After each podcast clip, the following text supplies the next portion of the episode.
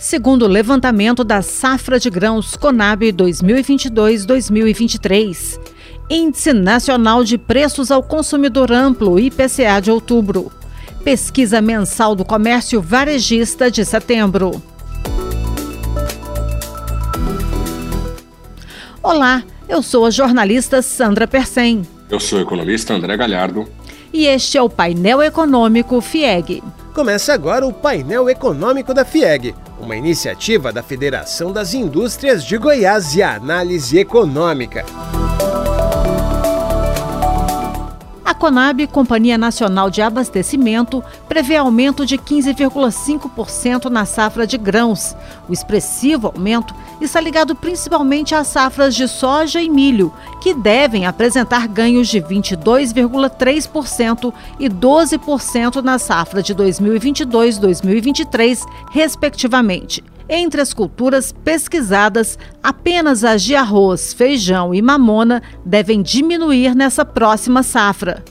A área cultivada deve aumentar cerca de 3,2%, ante expansão de 6,2% registrado na última safra. Considerando a expansão da área de plantio e o aumento do volume a ser colhido, o aumento de produtividade tende a ser o mais alto desde a safra 2016-2017. Depois de uma sequência de três deflações mensais, o IPCA voltou a registrar aumento de preços no país. Dados do IBGE mostram que houve aumento de 0,59% nos preços aos consumidores em outubro. Essa elevação foi promovida pelo aumento de preços em oito das nove categorias pesquisadas pelo Instituto. Os maiores contribuintes para o aumento da inflação no mês passado foram os itens de alimentos e bebidas e combustíveis. Depois de três recuos consecutivos, o comércio varejista voltou a subir no mês passado. Dados do IBGE mostram que houve expansão de 1,1% no volume de vendas em setembro, percentual que surpreendeu positivamente o mercado financeiro, que esperava por uma variação de apenas 0,2% na margem.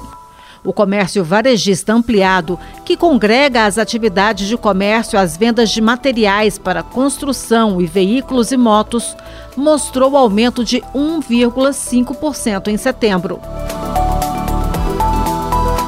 E agora vamos à análise do economista André Galhardo, economista-chefe da análise econômica. André, a safra recorde de grãos pode representar uma queda futura nos preços dos alimentos no país? Olha, Sandra, apesar de muito positiva e de sim poder em alguma medida contribuir para a diminuição dos preços dos alimentos no ano que vem, é importante lembrar também que grandes exportadores de commodities agrícolas, como alguns países europeus e os Estados Unidos estão com dificuldades em escoar as suas produções. Nos Estados Unidos, por exemplo, a crise hídrica e uma potencial greve no setor ferroviário do país tem diminuído e impedido o escoamento de milho, soja e outros grãos. Os Estados Unidos são um dos maiores exportadores de commodities agrícolas e acaba essa, esse problema nos Estados Unidos e na Europa acaba amortecendo essa possibilidade de uma diminuição de preços nos alimentos no Brasil. Então, apesar de muito positivo para o nosso país, ah, não há garantia agora, neste momento, de que isso represente uma diminuição de inflação para o ano que vem. E quais são os riscos da inflação voltar a subir aqui no Brasil? Olha, o dado de inflação de outubro foi muito mais forte do que esperava o mercado. É, o mercado projetava um aumento de 0,48%, o número de 0,59% representa um sinal de alerta. Não que a nossa inflação vai voltar a subir exponencialmente, como a gente viu no começo deste ano, não é isso. O processo de desinflação, inclusive, deve continuar até o meio do ano que vem. Só que o índice de difusão, que é o percentual de produtos e serviços que apresentaram aumento no preço em outubro, mostrou é, elevação para em torno de 65%. É o maior patamar desde maio desse ano. Ou seja, de cada 10 produtos que o IBGE observou no mês de outubro, quase 7, ou cerca de 7 deles, apresentaram aumento no mês. Não é pouca coisa. Além disso, Quando eu tiro da conta os itens mais voláteis, como combustíveis e alimentos, que são os núcleos da inflação, todas as medidas de núcleo que o IBGE faz no levantamento, que são nove, todas elas apresentaram avanço no mês de outubro. Isso significa que a inflação continua disseminada pelo nosso país. E esse dado de outubro ter vindo muito mais forte do que o mercado esperava pode representar uma inflação mais forte também para os meses de novembro e dezembro. Não é um, um, fim do mundo, mas é um sinal de alerta importante de que a nossa desinflação pode não ser tão relevante e tão espaçada, né, tão distendida como a gente imagina nesse momento. E esse crescimento do comércio varejista, ele é, é sustentável?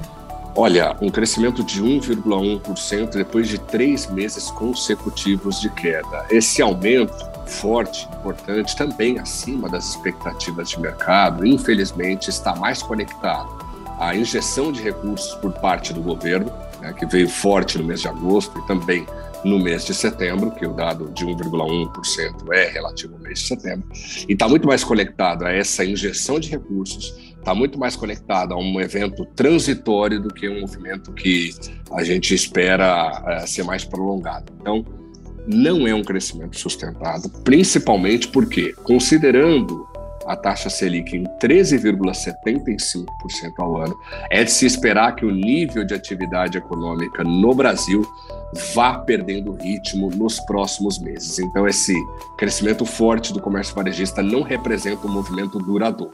Ele tem mais uma característica transitória depois de três meses consecutivos de quedas importantes. Obrigada, André Galhardo, economista-chefe da Análise Econômica. Eu que agradeço. E este foi o podcast Painel Econômico da FIEG desta quinta-feira, 10 de novembro. Estaremos de volta no dia 24 de novembro para comentar os dados dos resultados setoriais da indústria nacional, sondagem do consumidor e IPCA 15. Até lá! Esse foi o painel econômico da FIEG, uma iniciativa da FIEG Análise Econômica para você.